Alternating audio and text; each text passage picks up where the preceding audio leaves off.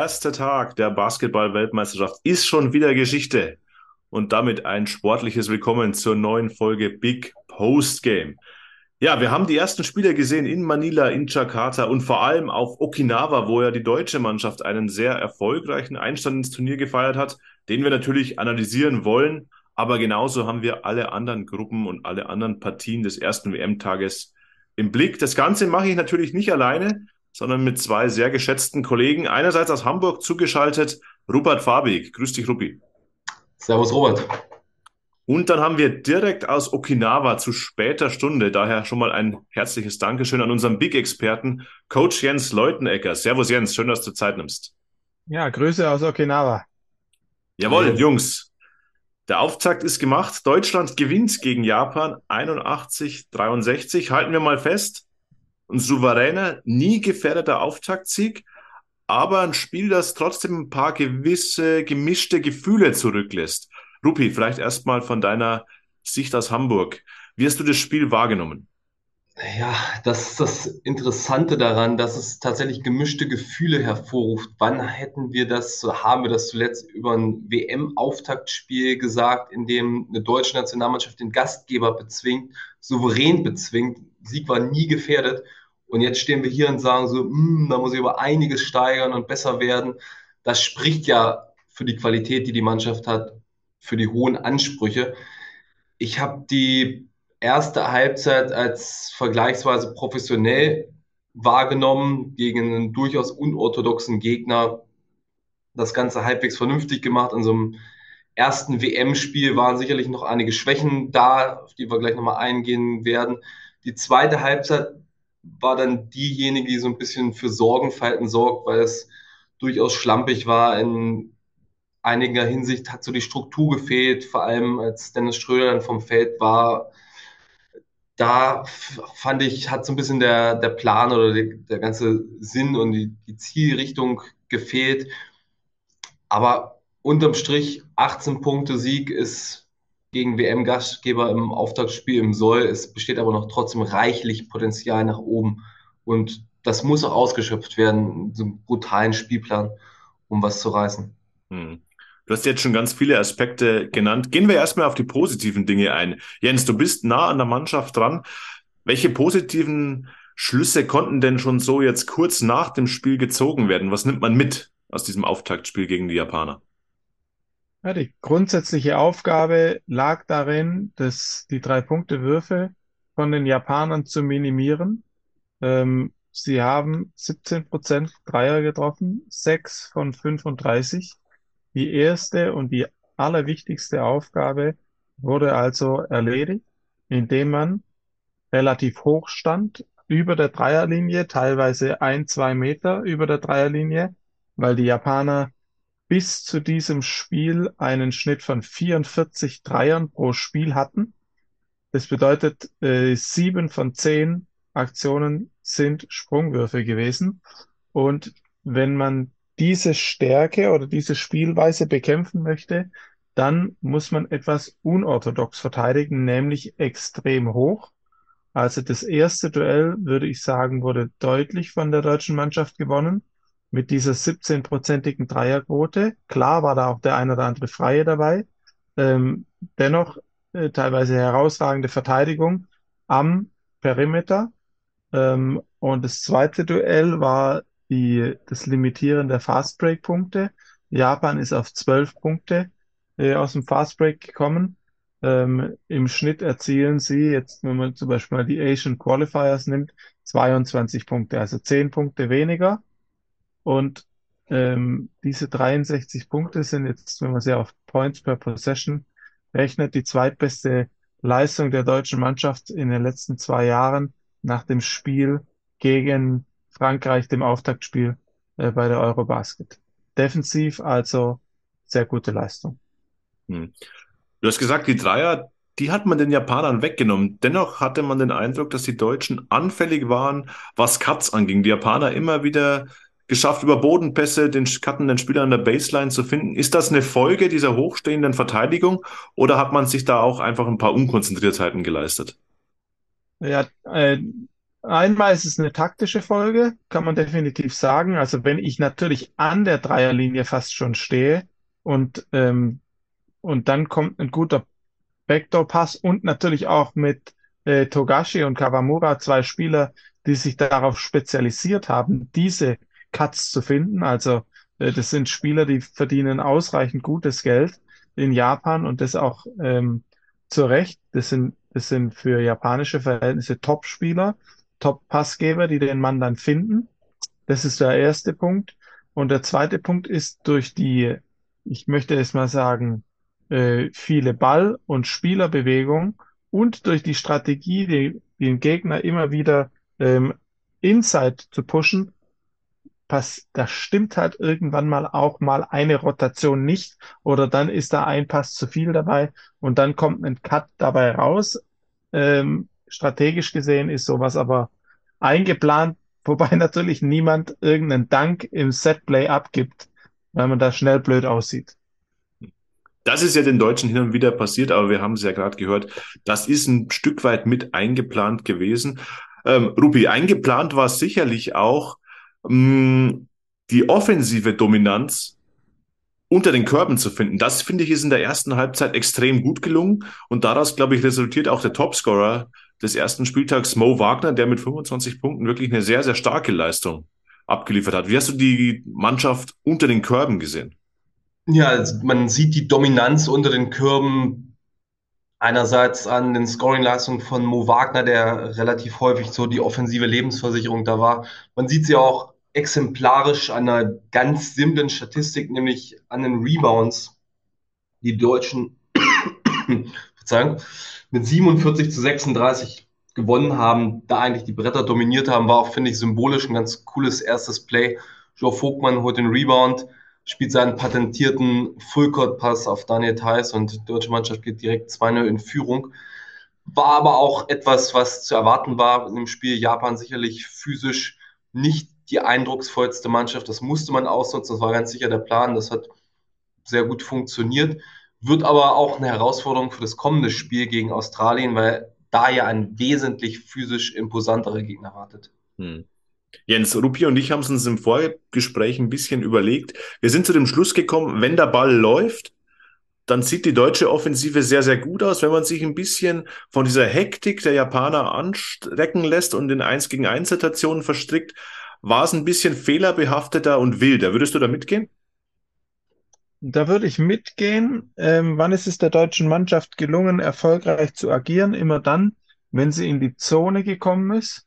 Äh, und ich fand das jetzt relativ variantenreich. Das, die Mannschaft ist nicht eine großartige Post-up-Mannschaft, weil man einfach überragende Perimeterspieler hat mit äh, Dennis oder Franz, aber natürlich auch Maodo.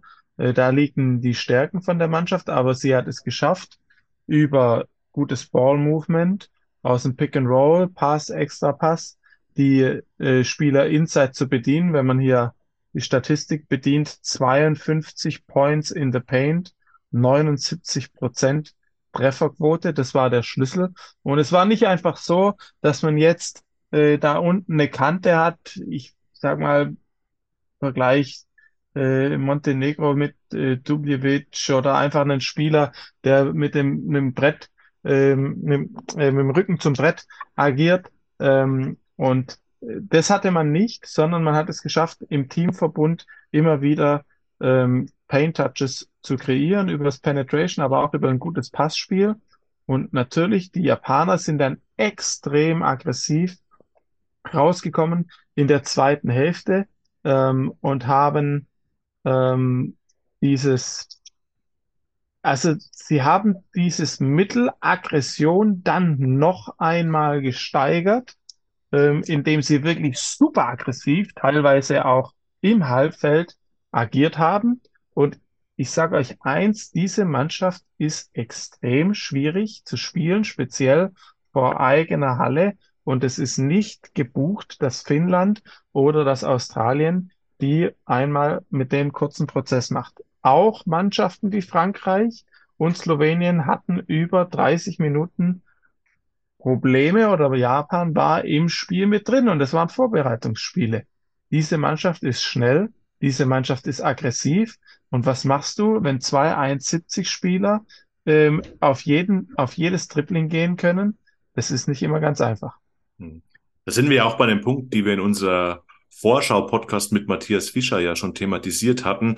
Nur weil man die Spieler vielleicht nicht kennt, heißt das nicht, dass die nicht Basketball spielen können. Die haben natürlich körperliche Defizite. Eine Länge von 1,70 oder 1,65 ist natürlich schwer zu kompensieren, aber die können wirklich zocken. Und das haben wir in der zweiten Halbzeit vor allem gesehen, die die Japaner ja gewinnen mit 32 zu 28.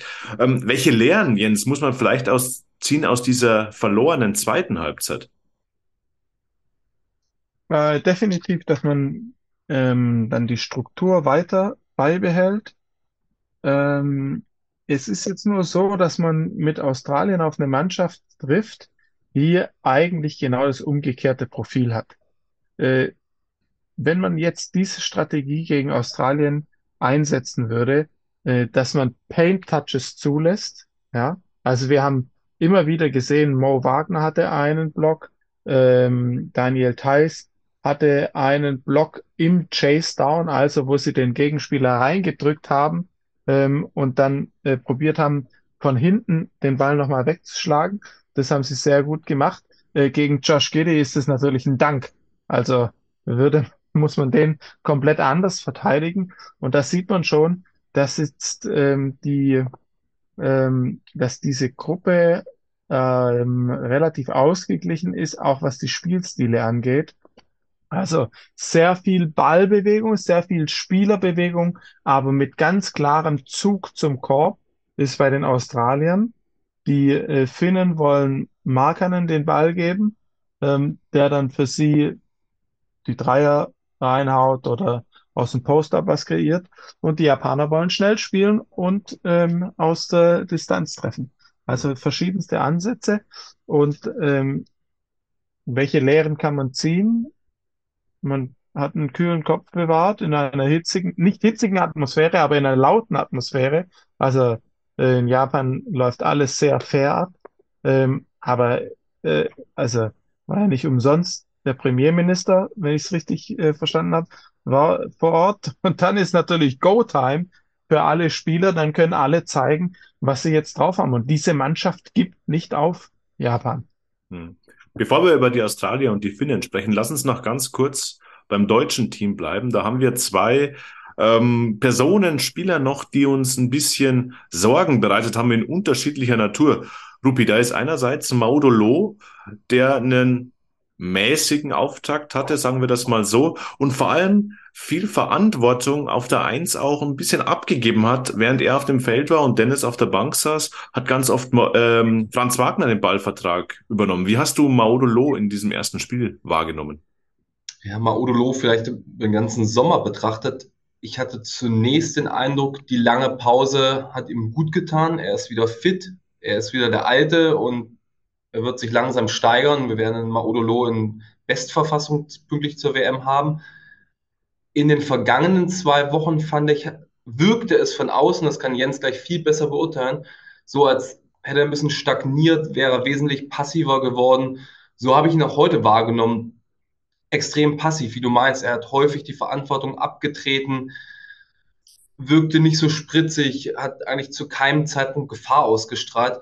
Und da, Jens, würde mich vielleicht in dem Zusammenhang interessieren, A, was ist mit Maodo, ist das alles in Ordnung? Und B, was war eigentlich euer Plan, wenn Dennis auf der Bank war? Wer sollte dann die Verantwortung, den Spielaufbau übernehmen? Maudolo, 53 Possessions in Preseason und Pick-and-Roll Possessions in Preseason und jetzt in diesem Spiel, daraus hat er 59 Punkte kreiert, 1,11 Punkte pro Possession. Das ist äh, 0,05 Punkte schlechter als bei der Eurobasket ich habe großes Vertrauen darin, dass Maudolo äh, uns wieder. Stopfst uns einfach mal den Mund damit mit den Zahlen. es tut mir leid. Ich also, sehen, wie du gerade grinst. Dieses Thema kann ich hiermit relativ zügig beenden. Äh, klar, gibt immer Spiele.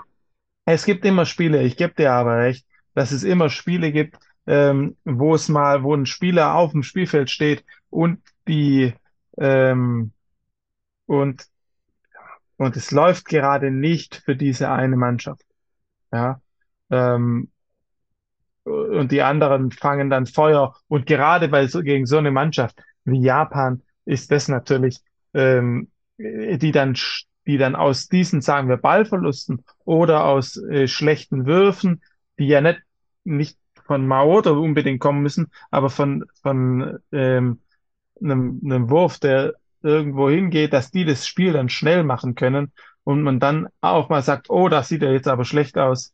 Das passiert. Ja, im Großen und Ganzen muss man sagen, dass Maudolo in der letzten Saison ähm, in der Euroleague mit extrem hoher Belastung im äh, obersten, obersten Viertel aller Pick-and-Roll-Spieler ist. Ähm, ich habe großes Vertrauen in Maudolo.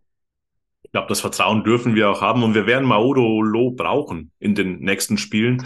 Vor allem, weil mit Nick Weiler-Bepp ja auch ein Spieler im Backcourt ausfällt, das Ganze in der Eurobasket-Zeit ein bisschen auffangen hätte können, was den Ballvertrag angeht, was die Defense angeht, was auch ein paar offensive Possessions angeht. Und ich glaube, da brauchen wir dieses Du, Schröder-Loh, unbedingt, weil Andy Obst ähm, weniger der Ballhändler ist, mehr der Schütze auf dem Flügel. Also da glaube ich, wird Maudolo ähm, seiner Verantwortung aber auch gerecht werden. Und der zweite Spieler, der uns Sorgenfalten bereitet hat, war nicht spielerischer Natur, sondern war verletzungsbedingt. Franz Wagner ist umgeknickt im letzten Viertel. Ähm, Gordy Herbert hat schon gesagt, slightly sprained ankle. Klang jetzt so nach Semi-Entwarnung, Jens. Du bist vor Ort. Kannst du schon mehr sagen oder wirst du auch auf die Untersuchung dann am Samstag verweisen? Nee, keine weitere Information von genau. mir. Also am Samstag soll ins MRT gegangen werden und dementsprechend dann auch mehr Klarheit in diese Verletzung gebracht werden. Die hoffen ja nicht so schlimm ist, denn wir brauchen auch neben Maudolo unbedingt Franz Wagner im Spiel gegen die Australier.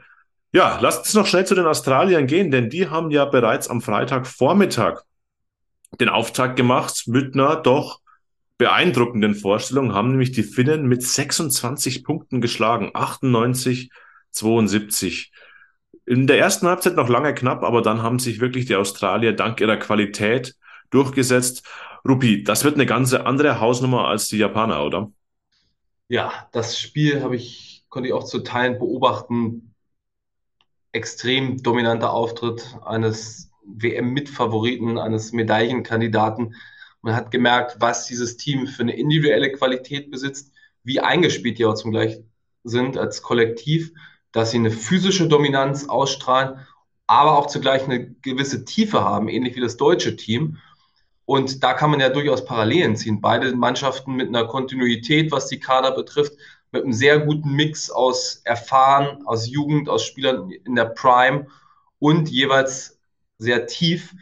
Auf das Spiel bin ich wahnsinnig gespannt, gerade weil diese Physis, diese Physicality für Deutschland in den Testspielen gegen Kanada ein Problem war und man eventuell den einen oder anderen Rückschluss darauf ziehen kann. Man hat es ja gemerkt, du hast es eben schon ein bisschen angedeutet, die Finnen hatten dann große Schwierigkeiten, man immer der Australier in Richtung Korb gegangen sind, in die Zone, da gab es keine große Gegenwehr. Jetzt ist Finnland natürlich nicht so aufgestellt wie die Deutschen, aber das wird schon mal eine ganz andere Hausnummer.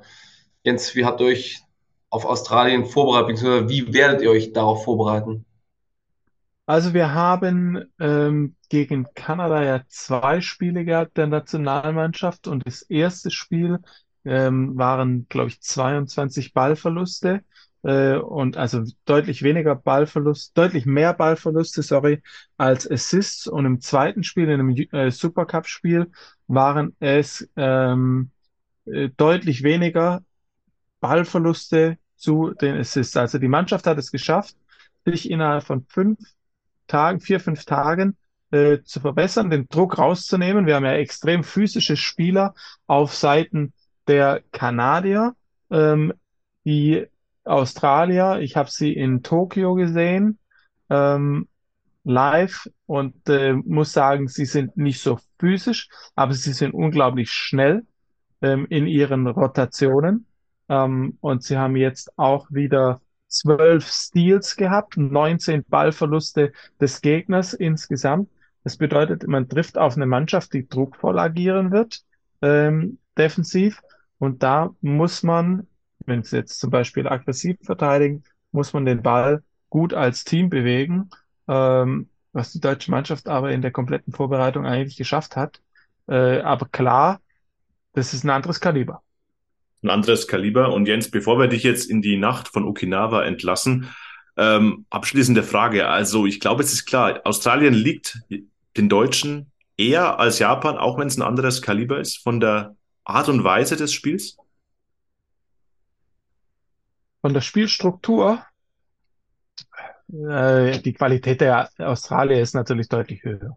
Also ähm, von der Spielstruktur, sagen wir mal, es ist bekannter und man bereitet sich in der Vorbereitung mehr auf, auf, auf diesen Spielstil. Man kann ja jetzt nicht die komplette Vorbereitung auf den Spielstil von Japan auslegen, wo man dann die ganze Zeit nur hin und her rennt, sondern vielmehr muss man, ähm, muss man schauen, dass man eine breite defensive Basis hat und äh, insbesondere die Switch-Verteidigung hat auch sehr gut funktioniert. Ich glaube, das ist etwas, ähm, was Australien Probleme bereiten kann, aber genauso auch äh, andere, ähm, andere taktische Möglichkeiten.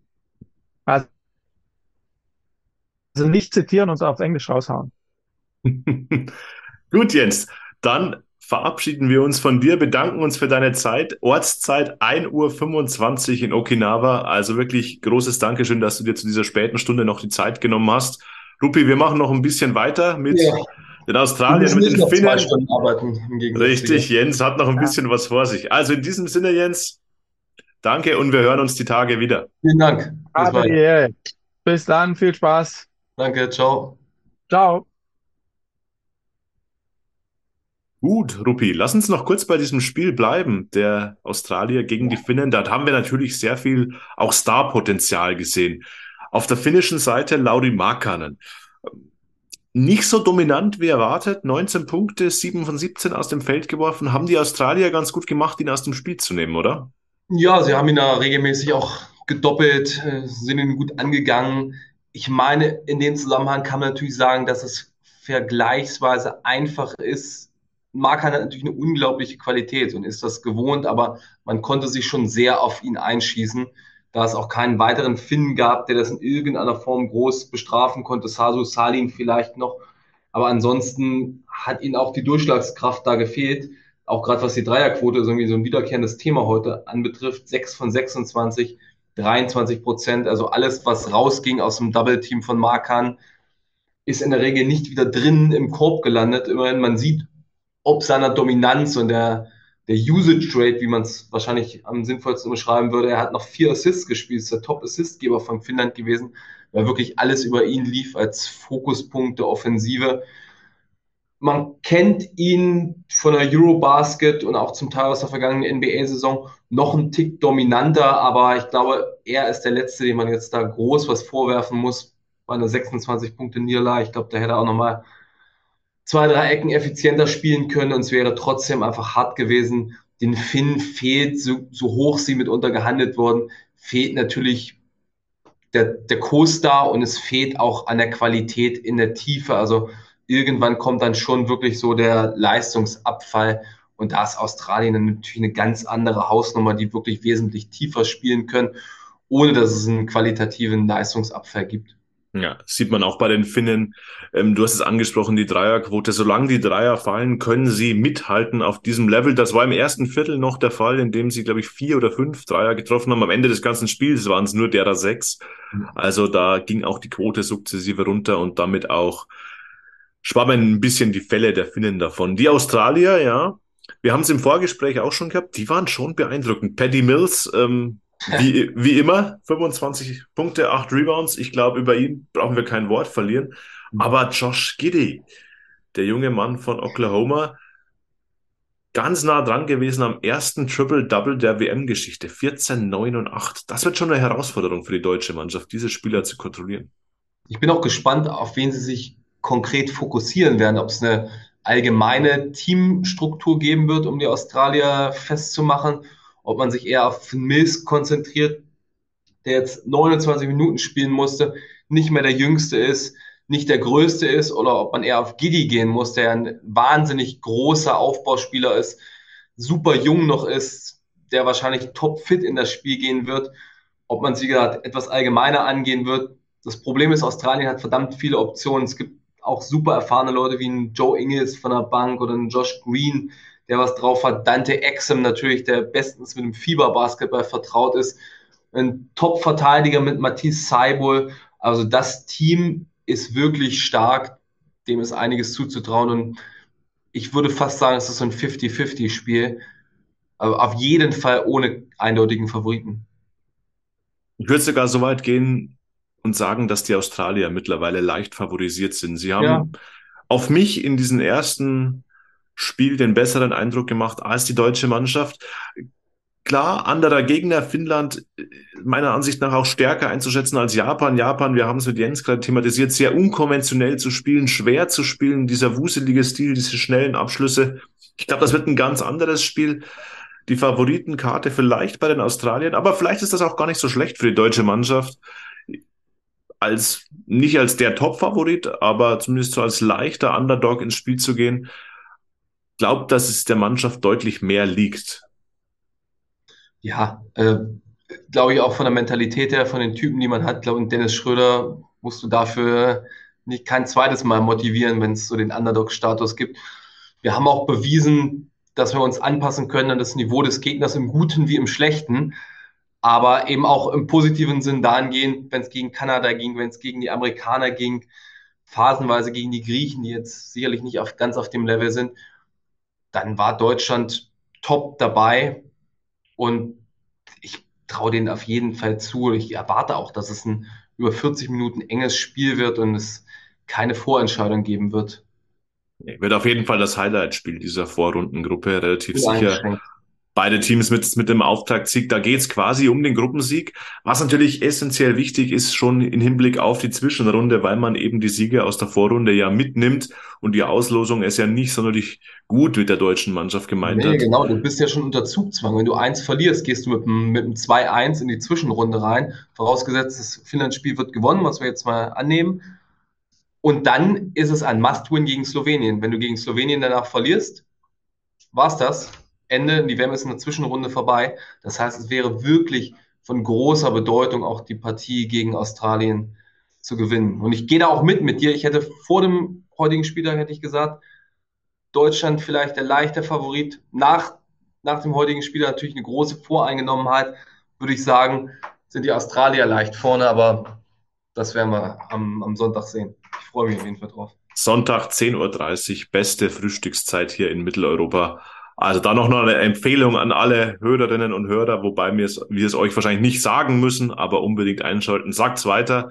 Ähm, diese deutsche Mannschaft macht einfach Spaß und hat wirklich gute Karten bei dieser Weltmeisterschaft.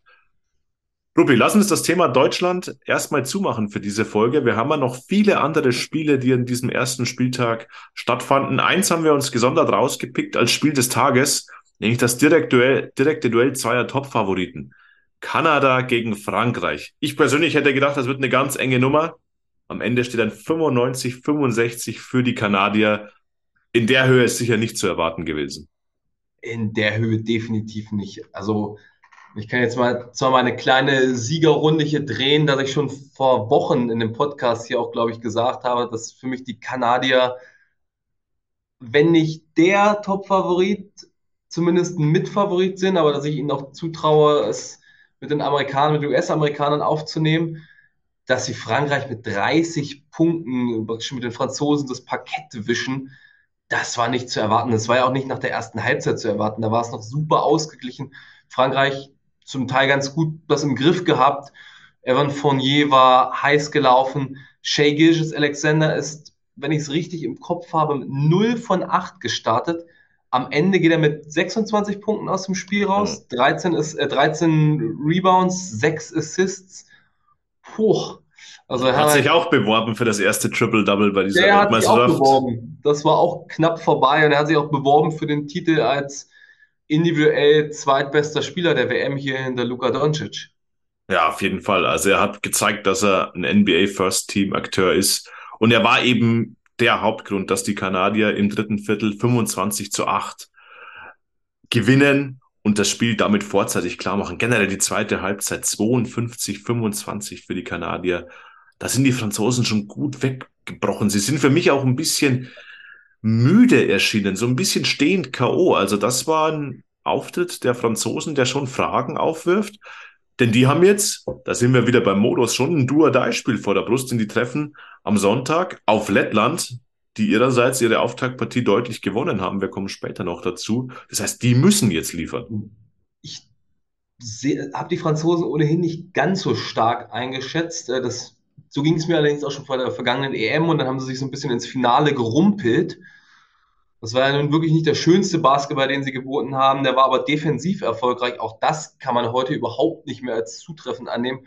Was man so hört, ist ja, dass die Franzosen sich jetzt nicht unbedingt, äh, jetzt nicht die, die beste Teamchemie ist, völlig im Gegensatz zu den Deutschen. Das muss ja gar nichts bedeuten. Es gab ja schon wirklich Mannschaften und Konstellationen, die sich überhaupt nicht verstanden haben über eine ganze Saison hinweg, die erfolgreich waren. Bei so einem Turnier ja, ist es vielleicht nochmal wichtiger, wenn man so ein bisschen die ganze Zeit aufeinander abhängt. Aber ich finde auch die Qualität der Franzosen gut, aber nicht herausragend. Da sind viele Spieler dabei, die mal wirklich Weltklasse waren oder internationale Klasse besessen haben, die jetzt so langsam über ihren Zenit hinaus sind. Die jüngeren Spieler sind noch nicht ganz da angekommen, dass man sagen kann, jo, die sind am Leistungsoptimum. Also es gibt wenig Spieler, finde ich, bei Frankreich, die wirklich gerade in ihrer Prime sind. Und davon haben die Kanadier natürlich eine ganze Menge gehabt. Davon haben die Letten auf dem Niveau nicht viele. Also es würde mich nach wie vor überraschen, wenn Frankreich jetzt an Lettland scheitern würde. Ich erwarte auch eine Reaktion. Aber für mich Frankreich schlechter einzuschätzen als die deutsche Mannschaft und kein Medaillenkandidat. Also die Franzosen können von Glück reden, dass sie von, sowieso für Olympia qualifiziert sind im kommenden Sommer. Aber wäre vielleicht für uns gar nicht schlecht, wenn sie noch einen Ticken weiterkommen, weil es ist ja ein möglicher Viertelfinalgegner für Deutschland. Ja, richtig. Genauso wie die Kanadier eben. Das ist ja eben die deutsche äh, Überkreuzgruppe quasi schon für das Viertelfinale. Wenn wir so weit vorausschauen dürfen, was wir natürlich tun dürfen und auch tun, da wird es vermutlich einer aus dem Trio Kanada, Frankreich, Spanien werden. Ja. Und die Spanier, glaube ich, auch nie zu unterschätzen und die Franzosen bei Turnieren, du hast es angesprochen, immer gefährlich. Die haben sie auch nicht gut gefallen. Mir hat der Spielaufbau auch von Nando de Colo nicht gefallen. Das ist genau so ein Spieler, den du jetzt erwähnt hast. Der ist über seinem Zenit. Genau. Und vielleicht wäre es gar nicht so verkehrt ähm, von Vincent Collet, den Spielaufbau doch mehr in die Hände von Eli Okobo oder vielleicht auch sogar in die Hände von Sylvain Francisco zu legen, dem neuen Bayern-Spieler, genau. der in der Schlussphase ein paar gewitzte Aktionen hatte, der frech aufspielt. Ich glaube, das würde diesem französischen Spiel schon gut tun. Aber wir werden es beobachten. Rupi, Overtime. Overtime? Overtime. Wir wollen euch einen Überblick geben. War gar nicht am ersten Spieltag Overtime. Stimmt, Überhaupt es gab viele deutliche, deutliche. Spiele. Nee, ein paar knappe gab es, aber die meisten ja, waren deutlich. Kommen, das, ja. Der Gastgeber, das war knapp. Also, wir haben uns vorgenommen für die Overtime, liebe Hörer, wir wollen euch einen Überblick geben über die Gruppen, die heute am ersten Spieltag bereits gespielt haben. Das war einerseits Gruppe A in Manila, das Auftaktspiel, 10 Uhr früh, Angola gegen Italien, 67, 81. Die Italiener tun sich lange schwer, gewinnen dann aber doch relativ solide und ungefährdet gegen Angola. Was haben wir für ein Spiel gesehen, Rupi? Ja, also in dem die Italiener sich dann am Schlussviertel erst abgesetzt haben.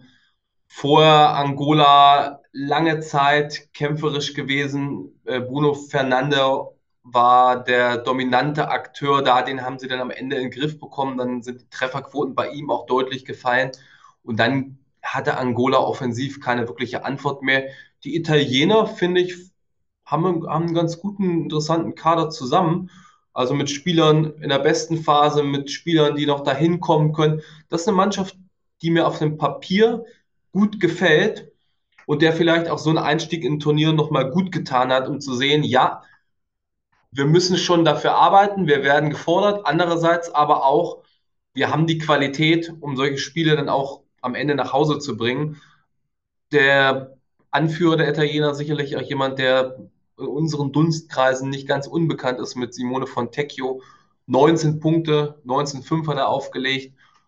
Hat auch, war auch jemand, der zum Schluss nochmal besonders aufgedreht hat. Ja, die Italiener damit immer noch ungeschlagen in diesem Sommer. Haben ja eine weiße Weste während der gesamten Vorbereitung gehabt. Jetzt gegen Angola auch einen unangenehmen Gegner den Sieg feiern können.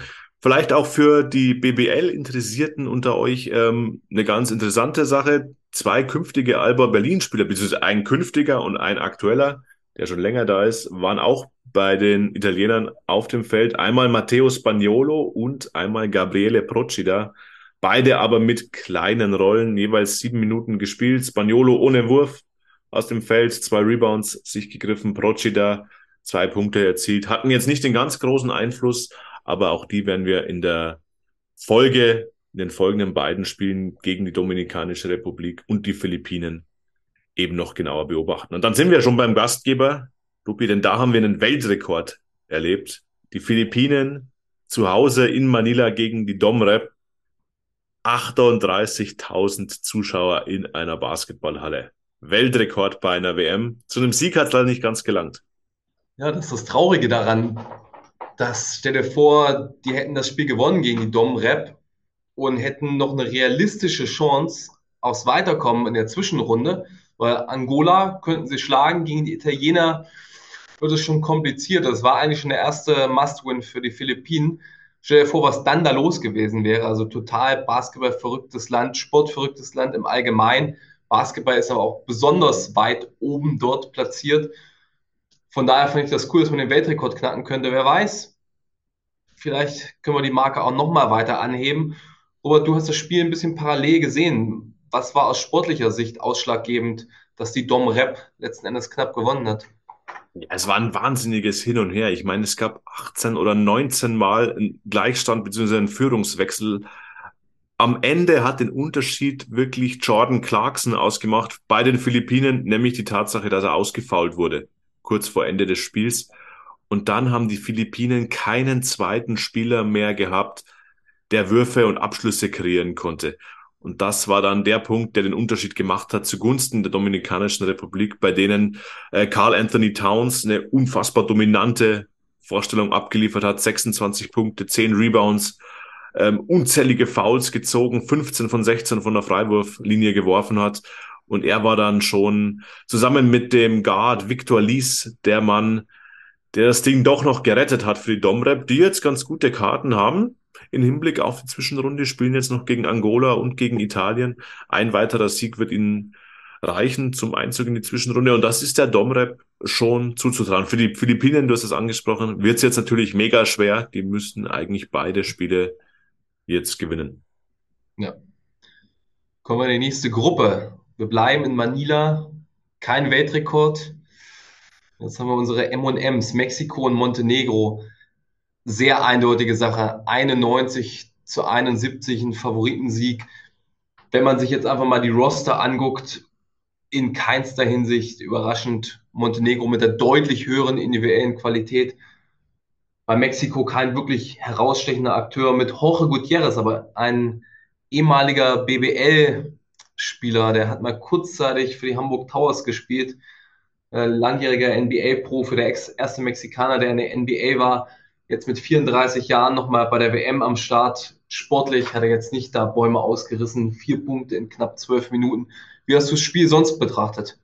Ja, war eine klare Nummer für die äh, Montenegriner, die eine starke Truppe beieinander haben. Die, glaube ich, werden ein bisschen unterschätzt. Die haben einfach unter dem Korb massive Power. Da ist ein Nikola Vucevic, da ist ein Bojan Dublevic, der jetzt eben nicht mehr die komplette Last alleine schultern muss. Das macht jetzt eher Vucevic, der eine überragende Partie geliefert hat. 27 Punkte, 10 Rebounds, 8 von 12, 11 von 15 auf, aus dem Feld, 3 von 3 noch von der Dreierlinie geworfen hat, eine 35er Effektivität aufgelegt hat. Dazu auch starke Guards, Michailovic, äh, Radoncic noch auf dem Flügel, Nemanja Radovic ein großer Spieler. Also die sind vor allem physisch sehr, sehr stark und glaube ich, haben auch ganz gute Karten eben jetzt aufs Weiterkommen. Außerdem, solange bei Mexiko kein Gustavo Ayon spielt, ist das nicht mehr meine mexikanische Mannschaft. ja, dann äh, schmeißen wir sie raus aus der Vorrunde. Ich glaube, die Chancen darauf stehen auch ganz gut. Traust du den Montenegrinern zu, Litauen im Kampf um Platz 1 zu gefährden? Litauen legt mit einem 93 zu 67 Sieg auch einen Favoritensieg gegen Ägypten los. Traue ich Ihnen zu, ja. Bei den Litauern fehlt einiges an Shooting-Qualität, wie zum Beispiel ein Rokas Giedraitis, ein Domantas Sabonis ist auch nicht dabei.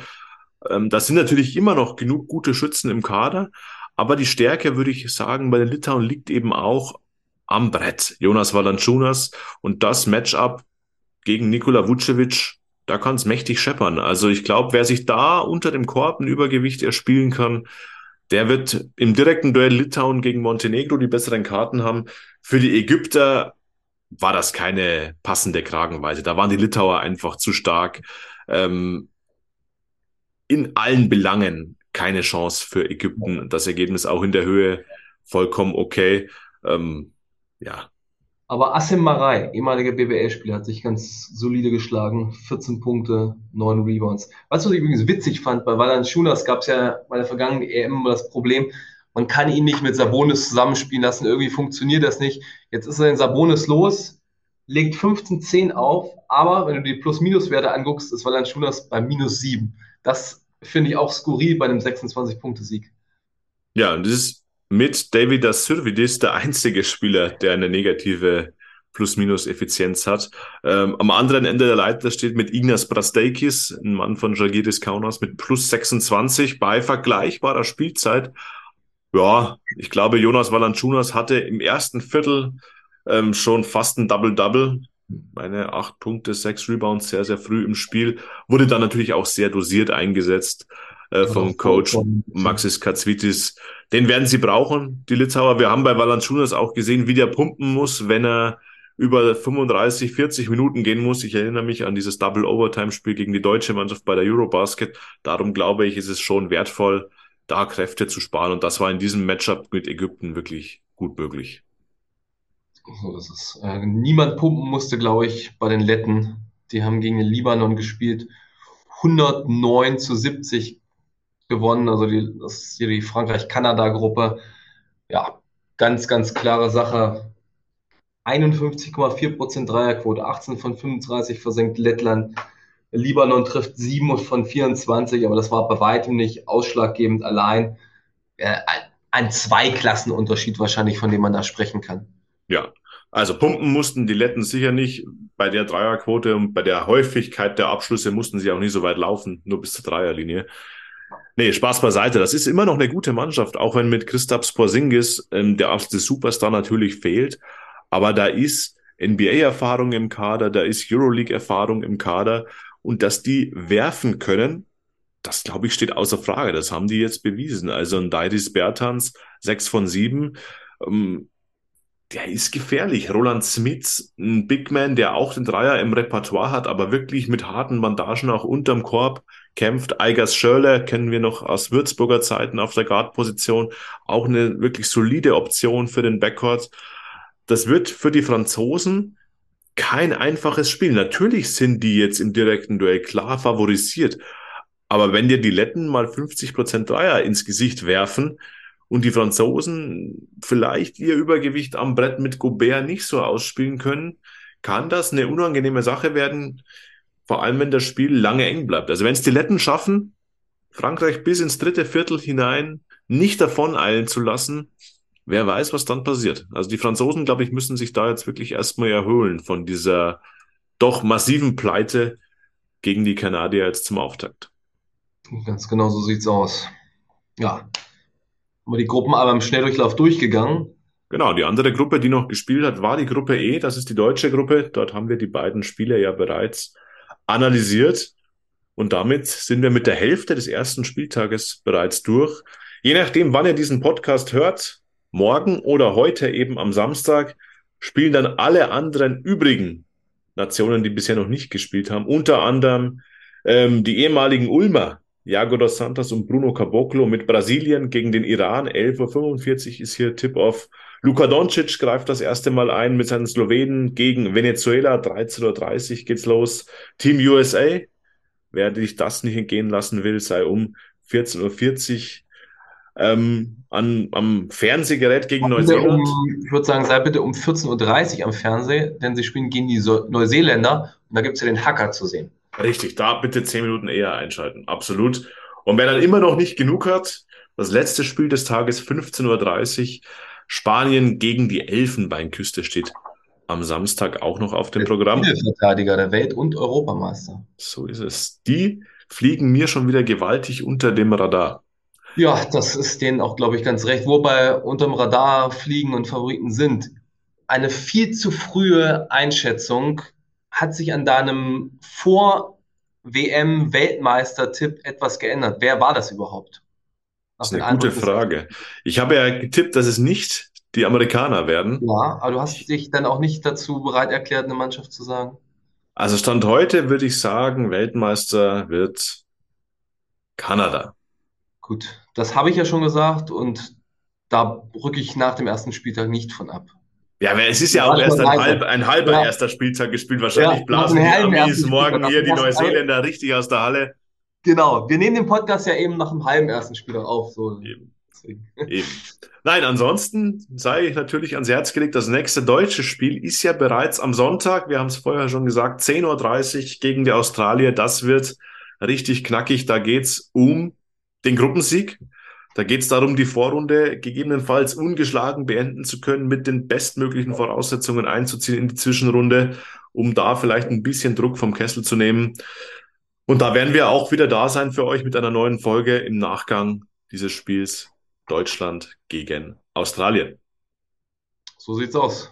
Bis dahin, bleibt uns gewogen und bis ganz bald. Ciao, ciao. Hab viel Spaß. Ciao, ciao.